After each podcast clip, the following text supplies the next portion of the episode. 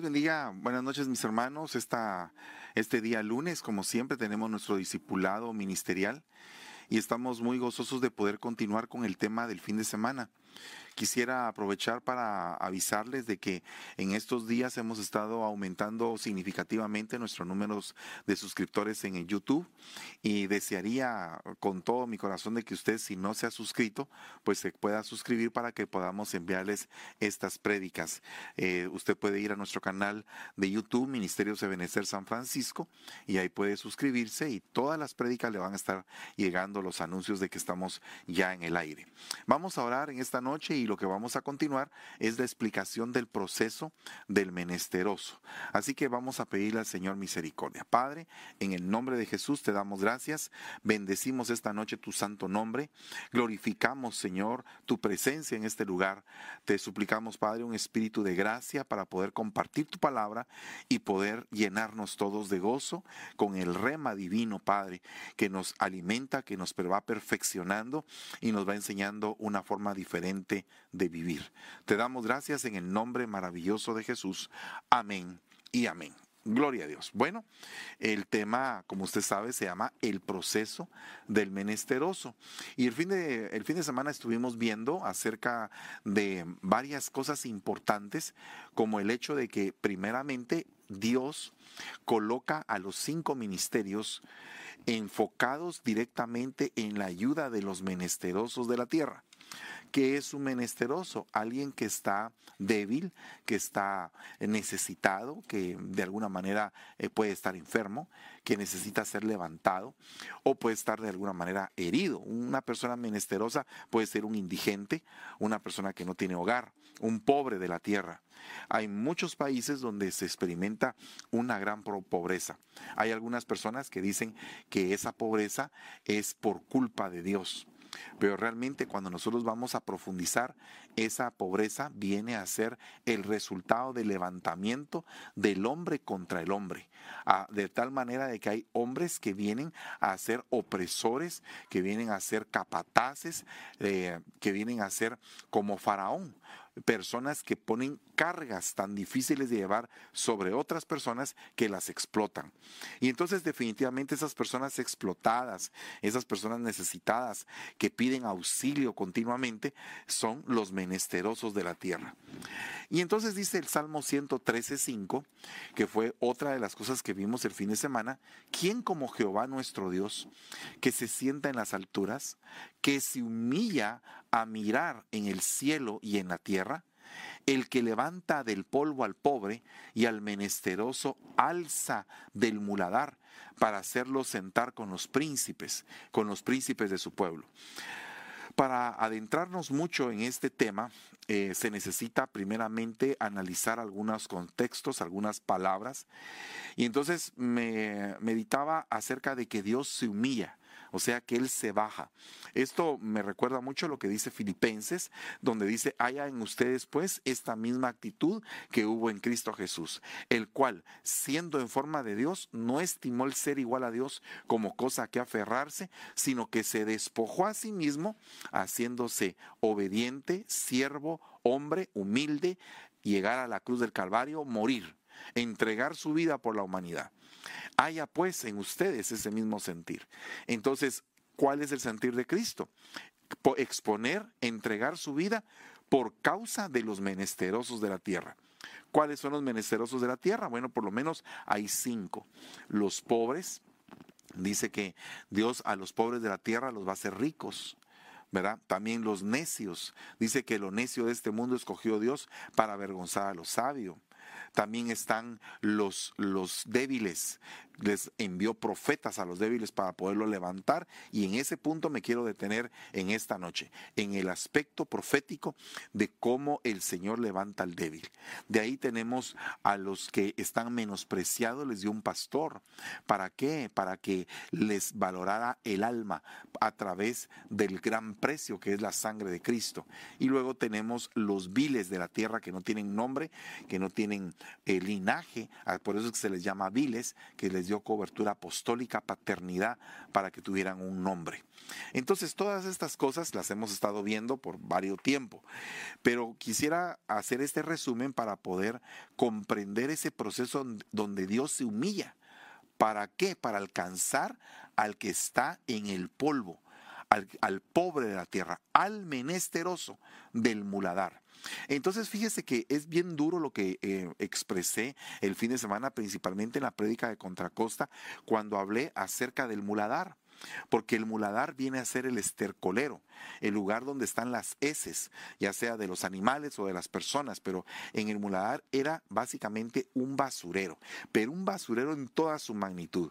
Eh, en algún tiempo nos tocó ir, eh, me recuerdo, a Filipinas y nos llevaron a un basurero, a un basurero gigantesco. Imagínense, es uno de los basureros más grandes de Filipinas porque es de una de las islas más grandes del archipiélago. Y entonces eh, el olor era terriblemente fuerte. Me recuerdo que antes de poder entrar, un día antes nos recomendaron que tomáramos vitamina C y todo por aquello de los, de los microbios que se movían ahí, de las bacterias que se movían ahí. Y entonces me doy cuenta que en ese lugar hay una iglesia. Entramos a la iglesia, el pastor nos había invitado, le decían el pastor del basurero, era un hombre que había estado por mucho tiempo en la cárcel, Dios lo había tocado ahí y entonces él había salido de la cárcel perdonado, él era ladrón en aquel entonces, pero el Señor le cambió su vida. Y entonces empezó a establecer esa iglesia en el basurero con cosas muy, muy eh, simples, muy sencillas. Y entonces eh, me conmovió mi corazón ver la batería de ese lugar y ver cómo ellos eh, con esos pocos recursos querían alabar y bendecir el nombre del Señor. No estoy diciendo que ese tipo de alabanza o ese tipo de adoración que se daba en ese lugar, porque había pobreza, el Señor se acercaba más. No, sino que el Señor se acerca al corazón que es pobre, al corazón que tiene miseria. Ah, de esos corazones es de los que Dios se fijó. Y puede ser una persona con mucho dinero y tener un corazón totalmente miserable. Puede ser una persona que tenga dinero y puede ser que tenga un corazón totalmente herido y se sienta menospreciado, aunque tenga dinero. Y como decía alguien por ahí, conocí a un hombre que era tan pobre, tan pobre, tan pobre que lo único que tenía era dinero. Entonces, es bien tremendo eso porque no es que la condición económica sea un motivo para que Dios se acerque o no se acerque. Dios se acerca a todos. Dice que Dios le ha hablado a ricos y a pobres. ¿Cómo, lo puede, eh, cómo puede él eh, ser así? Bueno, en su nacimiento nació con los pobres, en su entierro eh, fue enterrado con los ricos, en su sepultura. Eso es algo que es profético. Usted sabe que nació en una posada en Belén y a la par murió en un, en un eh, sepulcro que era de un hombre rico, José de Arimatea. Entonces ahí podemos ver los ángulos. El templo de Israel está precisamente, la explanada del templo está en medio, para que la gente rica que vivía en las colinas bajara al templo y la gente pobre que vivía en las laderas subiera al templo. Eso significa que Dios quiere que los pobres sean exaltados y los ricos que aprendan a humillarse. Cuando nosotros entendemos eso, wow, es algo impresionante, porque así, así cuando el Señor nos bendiga y nos provea de cosas económicas o de virtudes grandes por las cuales tendríamos por qué enorgullecernos, pues nos va a pasar eh, que al contrario, vamos a estar cada día más reconociendo que en, en este vaso de barro tenemos un tesoro que es un tesoro puesto por el Señor. Entonces aquí hay un punto muy importante porque dice el que levanta del polvo al pobre y al, menesteroso saca del estercolero. Y entonces ahora planteémonos, vayámonos hasta el año 2021. Y entonces en el año 2021 ya no es David el que está escribiendo y está viendo ese cuadro en Israel, sino que estamos viviendo en una sociedad donde la misma sociedad se ha convertido de alguna forma en suciedad, en contaminación.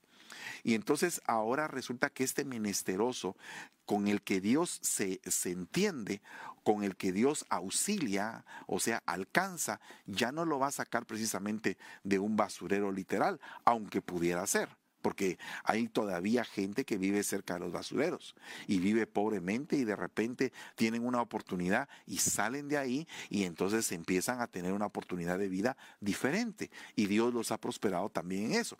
Puede ser un aspecto literal, pero yo me voy a ir más al aspecto espiritual de lo que significa ese estercolero, ese muladar, porque imagínense que el menesteroso de la tierra, Dios lo sacó de ese estercolero, de ese muladar. ¿Y qué sería eso? Pues entonces tendríamos que investigar ah, en la Biblia en dónde estaban los menesterosos, en qué lugar estaban o con quién estaban para saber qué era el estercolero.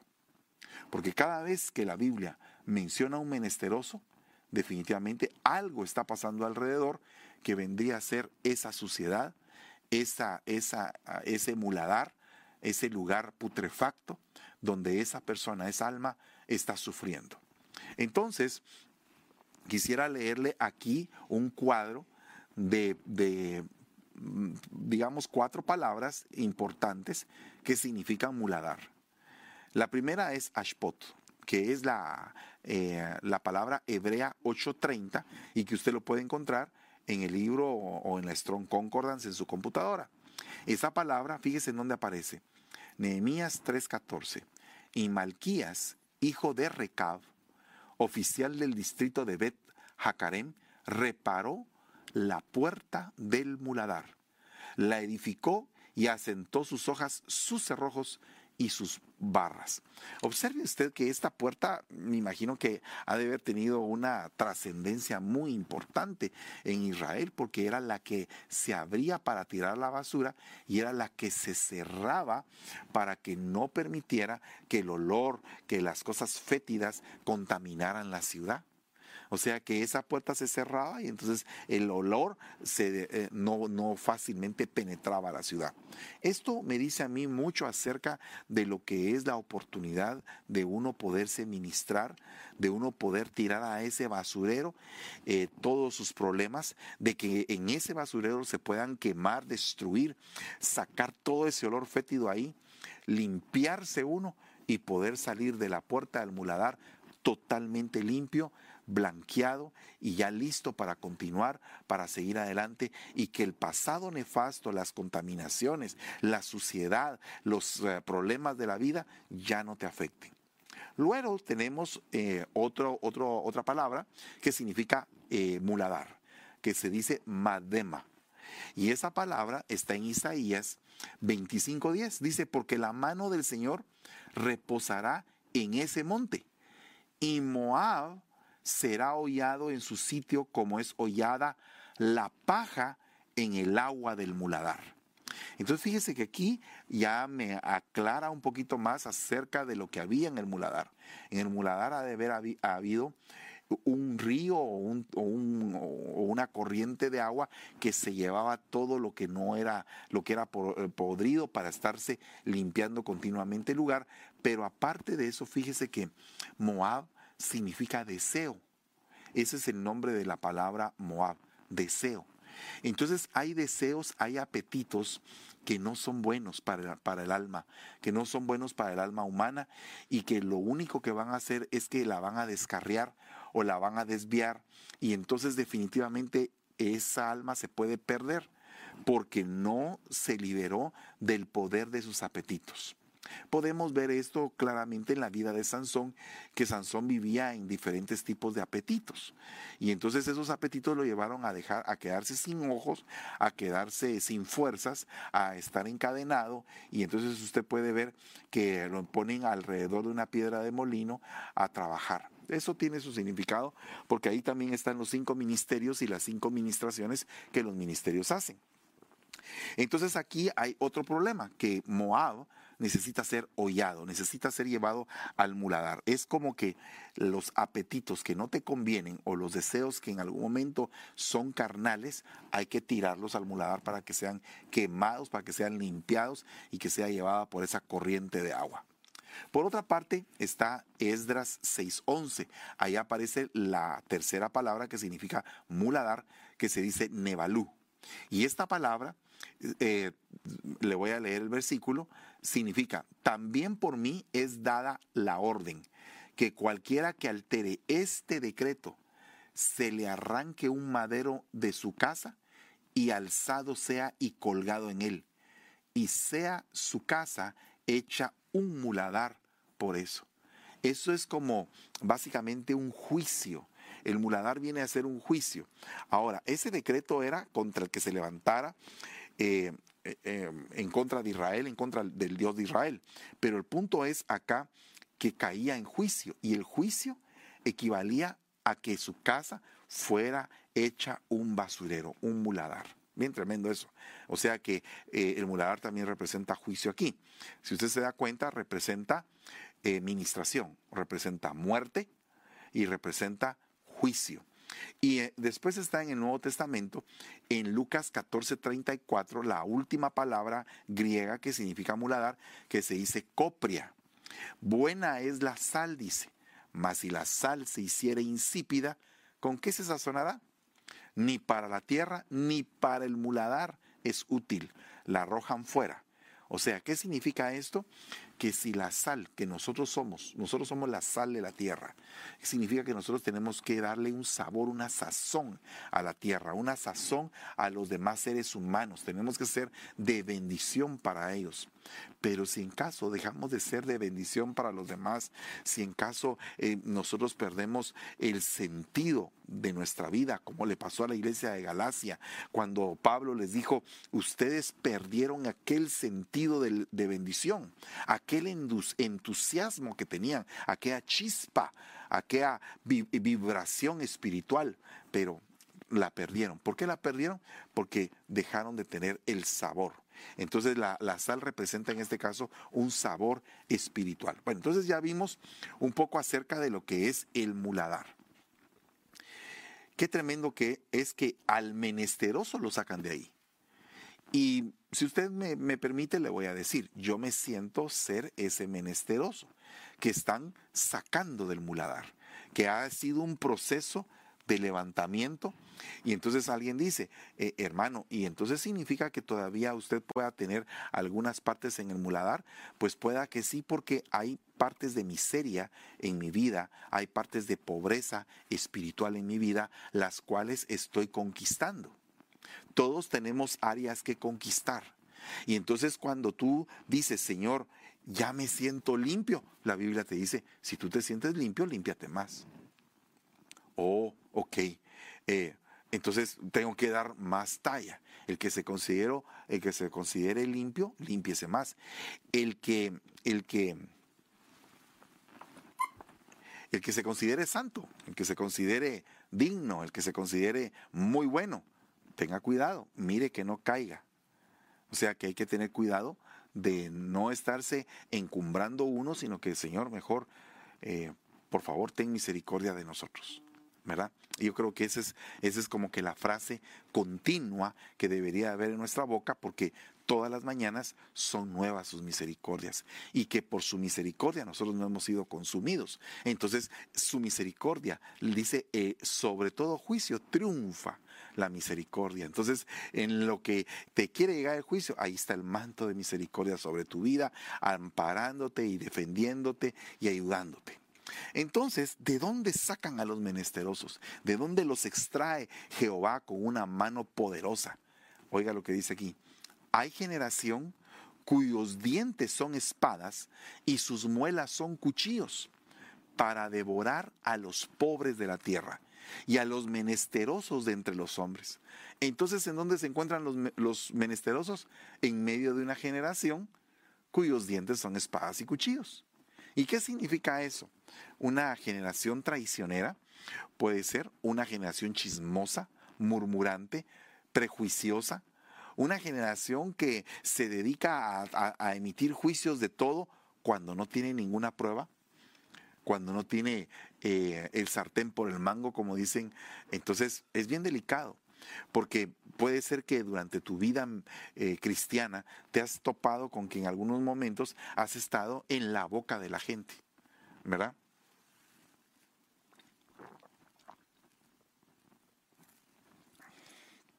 Por ejemplo, podemos ver que muchos grandes siervos de Dios sufrieron el oprobio, sufrieron el prejuicio, Eh, uno de ellos es Daniel, otro de ellos es José. Daniel fue a parar al foso de los leones, pero ¿por qué? Por una, un grupo de gente que lo pusieron en mal delante del rey. ¿Por qué Ananías, Misael y Azarías fueron a parar al horno siete veces calentado? Bueno, fue porque hubo quienes se dedicaron a, perjudicarlos con sus bocas, con sus labios, con la forma de hablar. Entonces, eh, es bien tremendo ser uno el víctima de la gente cuando habla. Pero qué terrible es ser uno el victimario y ser uno el que habla de la gente sin tener verdaderamente pruebas acerca de lo que se está atendiendo el caso. Entonces, si a ti te llaman para juzgar, gloria a Dios porque Dios te puso por juez. Pero si no te mandan a juzgar, ¿para qué vas a estar juzgando? Me recuerdo que Moisés, uno de los problemas que tuvo fue que cuando mató al egipcio, anteriormente él había querido levantarse a querer hacer un disque juicio entre dos hebreos que estaban peleando. Y entonces los hebreos le dijeron, ¿y quién te puso a ti por juez sobre nosotros? O sea, yo como que entendería eso, una frase que es, no ha llegado tu tiempo, no te metas en lo que no ha llegado tu tiempo, porque te puedes encontrar librando una lucha que no es de tu cinturón. Cuando uno entrena box o ve los boxeadores, unas cuantas libras de peso hacen que el, boxeador cambie de categoría. ¿Por qué? Es que con tan pocas libras se cambia de categoría y por qué no pelean categoría eh, eh, diferente, o sea, solamente cuando están ascendiendo bajo ciertas condiciones, bueno, es porque esas libras, poquitas aunque sea, hacen la diferencia a la hora de una pegada. Entonces lo que se quiere es hacer una pelea justa. Ahora este punto es algo bien tremendo porque nosotros como hijos de Dios tenemos que saber contra quién estamos peleando, porque dice la Biblia, no es contra carne ni sangre, es contra potestades, es contra eh, poderes espirituales, exousias, cosmocratores, ¿verdad? Demonios, principados, archers. Entonces, diferentes tipos de, de potestades con las que peleamos. Pero qué tremendo es pelear con una generación que está influenciada por esas potestades y que esa generación lo que se dedican es a criticar, a criticar y a criticar. Y qué terrible es que tú siendo cristiano o yo pertenezcamos también a esa generación. Porque entonces nosotros en lugar de ser los menesterosos pasaríamos a ser el, el muladar. Y Dios quiere sacar a los menesterosos del muladar. Bueno, de ahí tenemos otro punto en Salmo 109, 16. Dice, por cuanto el impío no se acordó de hacer misericordia y persiguió al hombre afligido y menesteroso, al quebrantado de corazón para darle muerte. ¿Qué significa eso? Que el impío es el muladar. ¿Y qué es una persona impía? Es una persona que peca deliberadamente. Es una persona que tiene en poco la piedad de Dios. Entonces tenemos que considerar ese punto porque eh, el menesteroso va a ser librado, se va a ser librado de las manos de los impíos. Pero entonces, ¿qué vendrían a ser los impíos? Sería el muladar. Una persona impía es una persona que viene a ser como una especie de, de estercolero espiritual. Es algo bien tremendo. Por otra parte, le voy a leer acá, Dice Proverbios 31.9, abre tu boca, juzga con justicia y defiende la causa del pobre y del menesteroso. Entonces, ¿qué tenemos que pedirle al Señor? El fruto del Espíritu llamado justicia. ¿Verdad? Entonces, si nosotros le pedimos al Señor justicia, o sea, que eh, realmente nosotros tengamos un corazón equilibrado, balanceado, que nos pueda permitir a nosotros entender los, los sazones, los tiempos, las circunstancias, porque muchas veces nos dedicamos a emitir juicio y queremos condenar a todos. Pero en primer lugar, para emitir juicio, según lo que dice la Escritura, es tenemos que juzgarnos a nosotros mismos. Porque eh, precisamente en el momento de que la mujer adúltera iba a ser apedreada, el Señor dijo, el que se considere libre de pecado, tire la primera piedra. Entonces los hizo a todos hacerse un juicio. Y entonces todos empezaron a tirar las piedras, más bien dicho, a soltar las piedras, y entonces esa mujer quedó libre. Ahora, eso tiene algo impresionante, porque lo que les mandó el Señor es a que se hiciera una introspección espiritual, que es necesaria para tener el espíritu restaurador.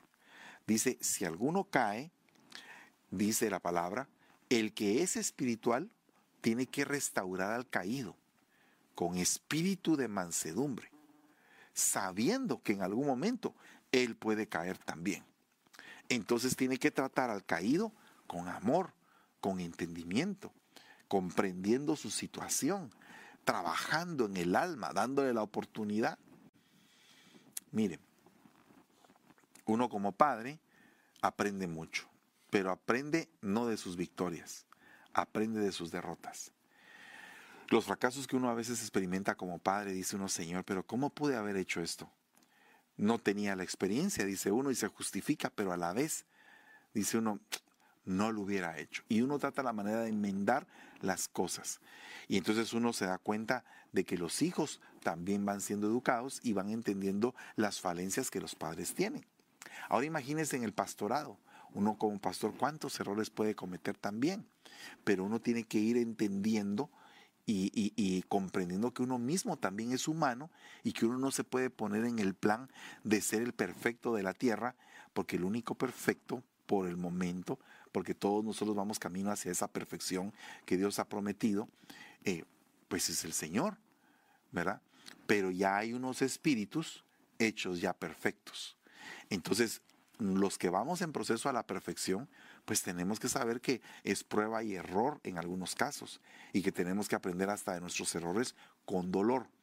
Pero por eso es que es importante abrir nuestra boca con justicia cuando nos lo piden. De lo contrario, mejor no abrirla.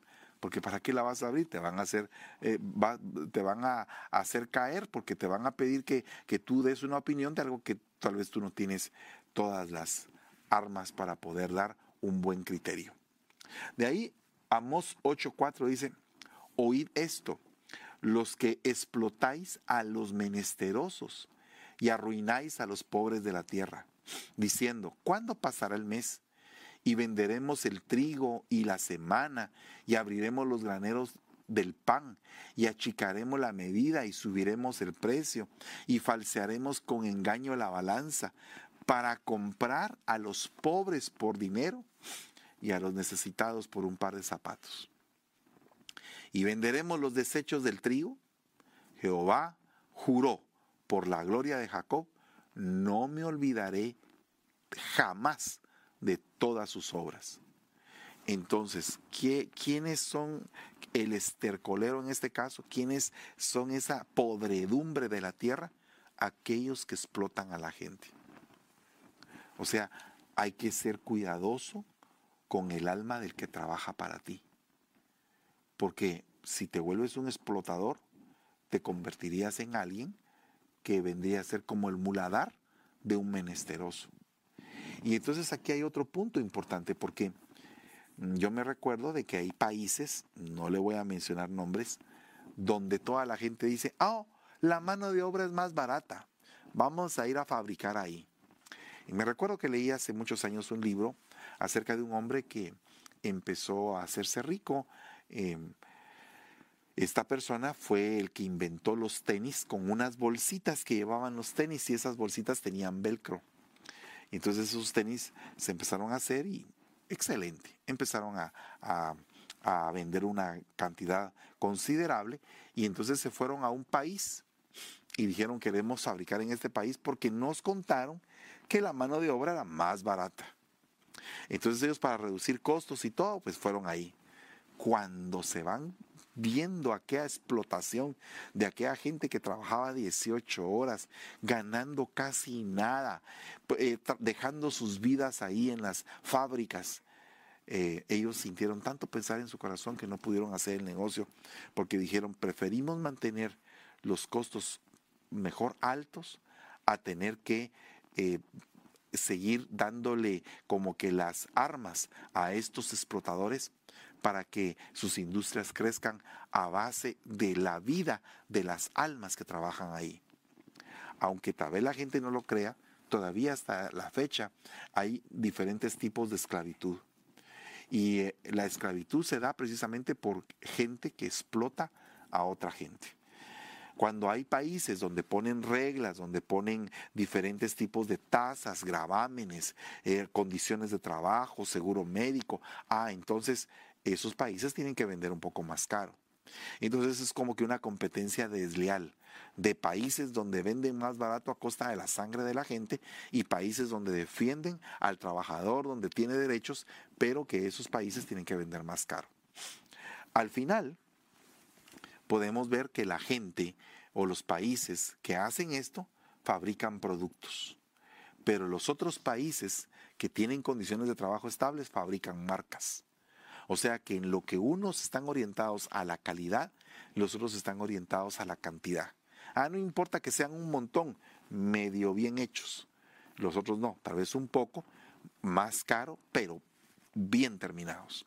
Entonces, e, es bien tremendo eso porque cuánta gente explota a sus trabajadores. Cuánta gente pudiendo pagar un poquito más, dándoles mejores condiciones, pero no lo quieren hacer porque se vuelven avaros y quieren explotar y quieren hacerse ricos a costa de la vida de los demás. Eso es un estercolero. Y de ahí el Señor va a sacar a los menesterosos. Por eso es que dice el Salmo 82.3. Dice, defender al débil y al huérfano, haced justicia al afligido y al menesteroso, librad al afligido y al necesitado, libradlo de la mano de los impíos. Entonces, ¿cómo nos tenemos que levantar? Dice la Biblia que David y sus hombres eran como un muro para las ovejas de Nabal, para todos los rebaños de Nabal. Y eso que Nabal no era un débil, Nabal tampoco era un huérfano, pero ellos defendían la riqueza del hombre. Que, en algún momento ellos le dijeron, no nos puedes regalar una ovejita. Y el hombre, malagradecido, a pesar de que lo habían ayudado, no les quiso regalar nada. Por poco y por culpa de esa insensatez se acaba toda la casa de Nabal. Bendito sea Dios, había una mujer sensata llamada Abigail que salió al encuentro de David y con una ofrenda muy, muy preciosa fue que aplacó la ira que tenía David en contra de la casa de Nabal. Entonces aquí tenemos que eh, comprender que debemos de ayudar a la gente. Hermanos, no podemos tener nuestra mano cerrada a la gente. No podemos. No podemos cerrar la mano al que tiene necesidad. Tenemos que ser dadivosos. Eh, tenemos que ser equilibrados también en la dádiva. Porque muchas veces la gente empieza a dar, a dar, a dar, a dar, pero no sabe que con dar también está quitando a su familia. O sea, tiene que ser un equilibrio santo, algo que venga de parte de Dios para poder sacar a los menesterosos de la tierra. Entonces alguien diría, pero si no nos va a sacar Dios, pues claro, ¿y quién, quién eres tú y quién soy yo si no somos instrumentos en las manos de Dios? Entonces Dios nos va a usar para sacar esos menesterosos, para sacar esas almas necesitadas. Dios nos va a usar. Eso es lo que estamos haciendo en el área de misiones, eso es lo que estamos haciendo en la iglesia eso es lo que estamos haciendo con los niños, o sea, estamos sacando, sacando, porque eso es lo que se llama iglesia. Iglesia es los sacados de, los que han salido, los que fueron extraídos.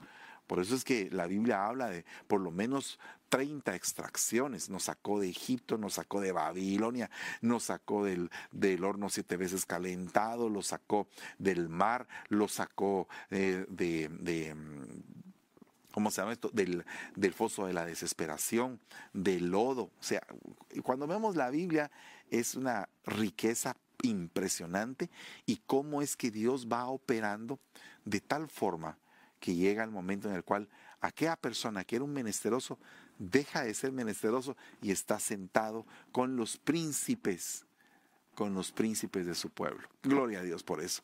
Bueno, dice el Salmo 86, 1. Inclina, oh Jehová, tu oído y escúchame, porque estoy afligido y menesteroso. Entonces aquí hay un, clamor, un clamor para que eh, pues haya pues una atención, ¿verdad? Inclina, eh, oh Jehová, tu oído y escúchame. Estoy afligido. Esa palabra afligido es nadie me pone atención.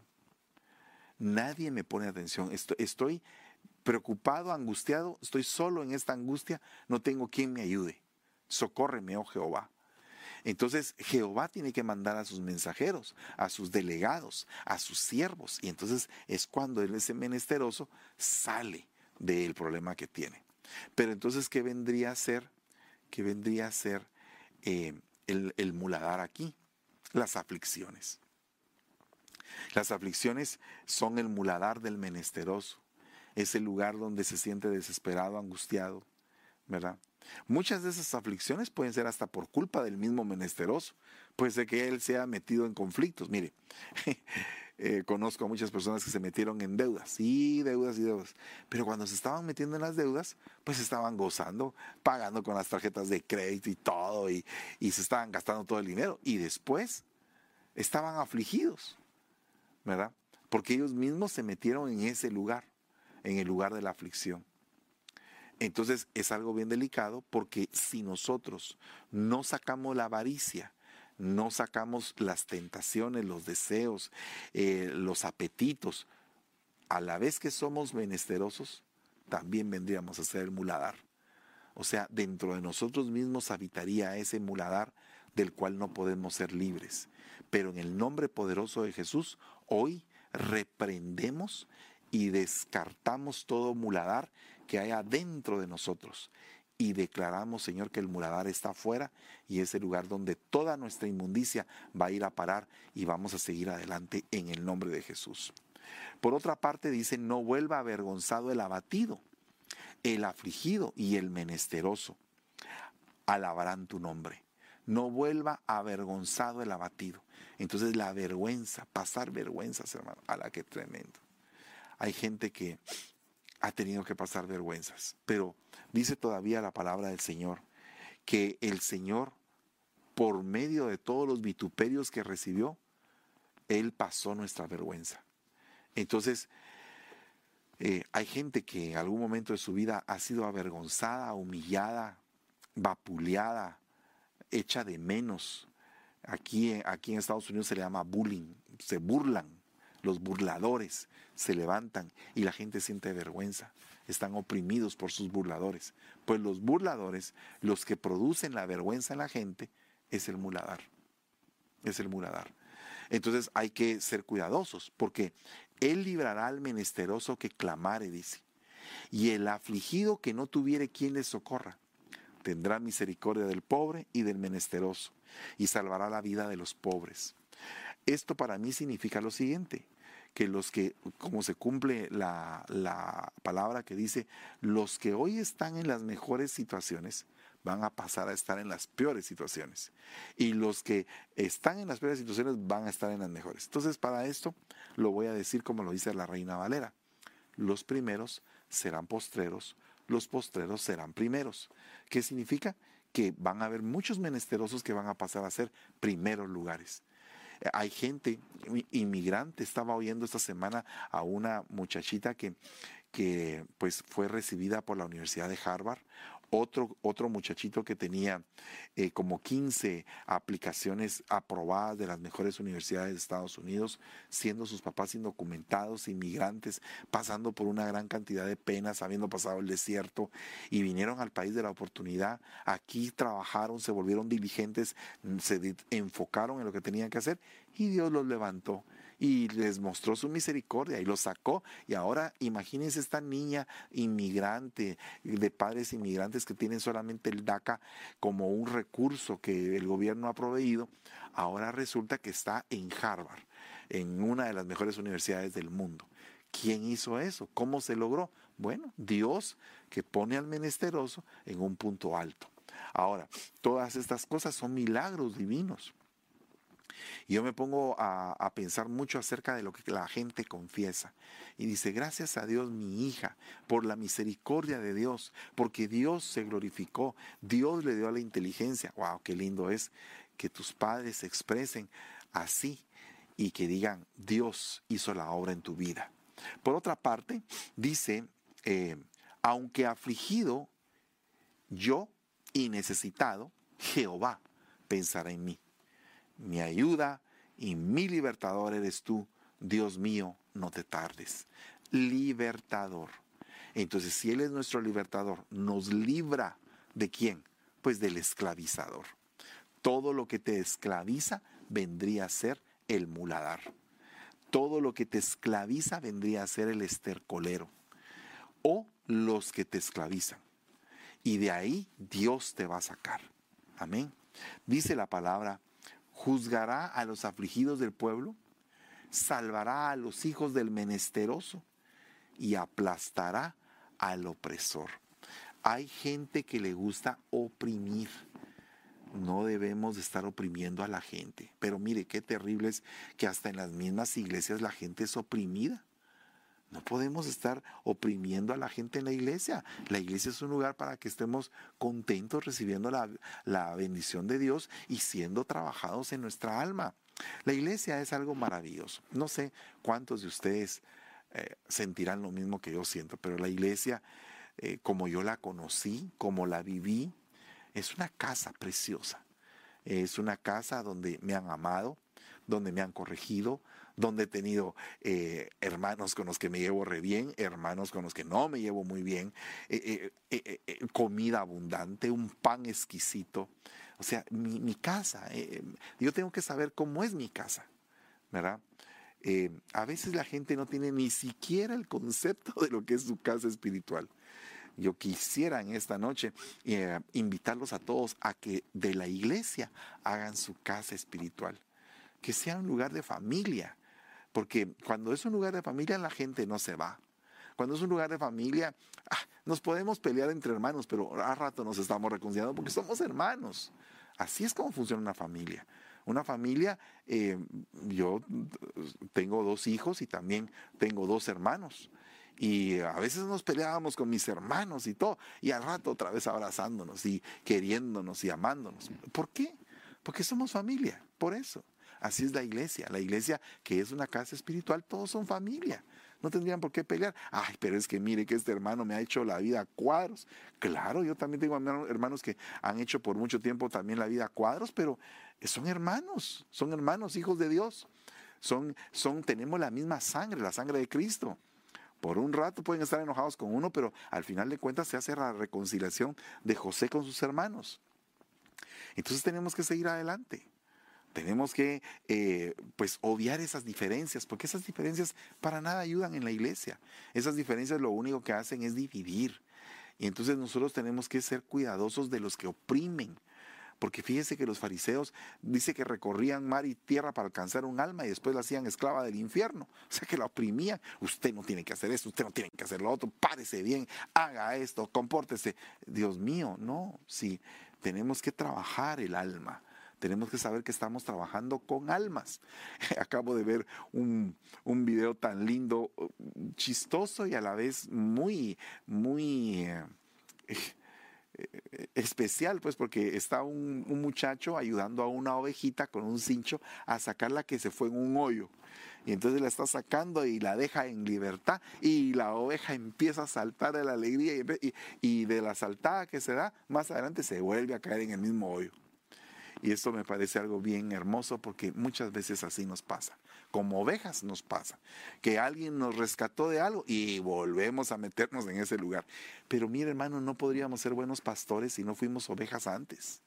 Si nunca aprendimos a ser ovejas. Un salmista, con todo respeto, no puede ser un buen salmista si no sabe ser oveja. ¿Verdad? No sabe ser oveja, no, no reconoce el olor de la oveja. Si se quiere parar en un escenario y quiere él elucubrar de que toca bien el piano, toca bien la trompeta o la guitarra o el bajo, lo que sea, y está con esa, con es, con esa imagen de que toca bien, perdónenme hermanos, y para que, para si quisiéramos músicos que tocaran bien, vamos al conservatorio de música y traemos a los mejores. Pero no se trata de eso, se trata de ovejas que están tocándole al Señor. Eh, salmistas que tienen un corazón de pastor, un corazón que quieren agradar a Dios. ¿verdad? Entonces todos esos puntos son verdaderamente importantes y la gente muchas veces los obvia y no les da realmente el valor que tienen. Por eso es que tenemos que ser librados de todo opresor. Por favor, si usted está en una iglesia, no deje que lo opriman. La iglesia no, no es para estar oprimiendo a nadie. Eh, hay que ser cuidadosos. Tenemos que cuidar y velar por las almas. Oprimir no, no es lo mismo que corregir, porque el que corrige o corrige con amor y con entereza. Y le dice, ¿sabe qué? Tú, te estás portando mal, esto no está bien. Tienes que cambiar y, mejorar y seguir adelante. Ahora el que oprime es alguien como que impone y está como que controlando. E, es una situación que la persona no puede ni vivir dentro de la iglesia, hermano. Porque mi hermano, alguien dirá, ¿y, ¿y por qué usted dice esas cosas de la iglesia? Pero si Pablo, todas las epístolas de Pablo, ¿a quién le hablan? ¿Acaso no le habla a las iglesias, pues? ¿Y en las iglesias no era donde estaban sucediendo los problemas? Yo no veo hasta el día de hoy que haya una epístola que le hable al mundo, a todo el mundo conocido. Pues si el mundo está en ignorancia, el mundo no conoce de Cristo, pero los problemas se dan en la iglesia con los, con los que conocemos de Cristo. Nosotros somos los problemáticos, hermano. Por eso es que tenemos que aprender a tener un entendimiento maduro, para que ese entendimiento maduro nos sirva para poder comprender a nuestros hermanos, porque nosotros ya hemos pasado posiblemente por ahí o hemos hecho cosas peores y no entendemos que Dios nos ha cambiado y que Él es el único que puede cambiar a las demás personas y nosotros lo que tenemos que hacer es instrumentos útiles para el Señor para que así como Pablo hizo con Onésimo, que siendo un inútil lo volvió útil, así nosotros vengamos y seamos como Pablo, tratando con todos los onésimos, con todos los menesterosos. Dice, yo estoy afligido y menesteroso, apresúrate a mí, oh Dios, ayuda mía, y mi libertador eres tú, oh Jehová, no te detengas. Mira, apresúrate por favor necesito tu ayuda. Y oiga, los impíos desenvainan la espada. Salmo 37, 14. Y entensan su arco para derribar al pobre y al menesteroso, para matar a los de recto proceder. Aquí me parece bien interesante porque hay dos tipos de ataque, con espada y con arco. Pero voy a hablar acerca del arco porque el arco es una pelea a distancia. O sea que la espada es cuerpo a cuerpo, pero, pero eh, allá es a distancia. Entonces aquí es algo delicado porque muchas veces nosotros no sabemos de dónde pueda venir el ataque. Y los ataques dice que son los dardos encendidos del maligno, o sea que han tirado flechas en contra de nosotros y nosotros muchas veces no sabemos de dónde vienen. Si usted ve las películas de la Edad Media, tiraban las flechas y de repente tú, si no tenías tu escudo elevado, una flecha te caía del cielo y no sabías quién te la había enviado. Cuando son ataques así, hay que tener, hay que tener, hay que estar alerta y hay que tener pues suma atención para que no venga un ataque y nos agarre desprevenidos. ¿Verdad?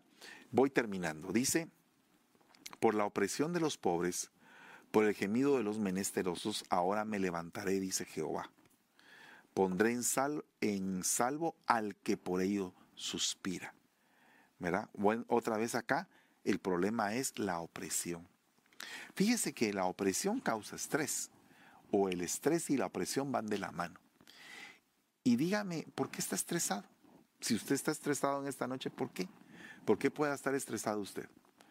¿Qué es lo que le oprime? O... Porque fíjese que hay obsesión, opresión y posesión. Entonces, la obsesión es una idea que no, que no fácilmente se, uno se puede librar o sacársela de la cabeza, o un sentimiento así. Pero la opresión es algo que realmente se vuelve una carga una carga que te está molestando incluso orgánicamente tu vida, física, biológicamente tu vida. Y entonces nosotros tenemos que hoy ser libre de toda opresión, ¿verdad? Porque no para siempre, dice Salmo 9, 18, será olvidado el menesteroso, ni la esperanza de los pobres perecerá perpetuamente. Levántate, oh Jehová, no se fortalezca el hombre, sean juzgadas las naciones delante de ti. O sea, con esto quiero terminar. No será olvidado el menesteroso. Si tú has estado en una condición en la cual te has sentido como ese menesteroso, vamos a orar en el nombre de Jesús y le vamos a dar gracias al Señor por su bendita palabra para que te libre y que ponga su mano en tu mano y te saque cual menesteroso en este momento tú te encuentras. Padre, en el nombre de Jesús, te damos gracias, Señor, te bendecimos en esta noche. Te suplicamos, Padre, que nos, que nos alimentes con tu palabra, que nos alimentes con tu bendición en esta noche y nos saques de ese muladar, que saques al menesteroso del muladar para que empiece el proceso de exaltación hasta que nos sentemos en la mesa de los príncipes. Te lo suplicamos en el nombre poderoso de Jesús. Te bendecimos en todo tiempo, Señor, y te damos la gloria y la honra. Amén y amén. Termino, hermanos, diciéndoles lo que dice Deuteronomio 15:11. Porque no faltarán menesterosos en medio de ti. Por eso yo te mando diciendo, abrirás tu mano a tu hermano, al pobre y al menesteroso de tu tierra. Así que te invito a que a partir de hoy empieces a ayudar a los demás. Y te va a venir a tu vida una cantidad de bendiciones que no te imaginas. Que Dios te bendiga, te veo dentro de 30 minutos en el estudio de pastores. Feliz noche.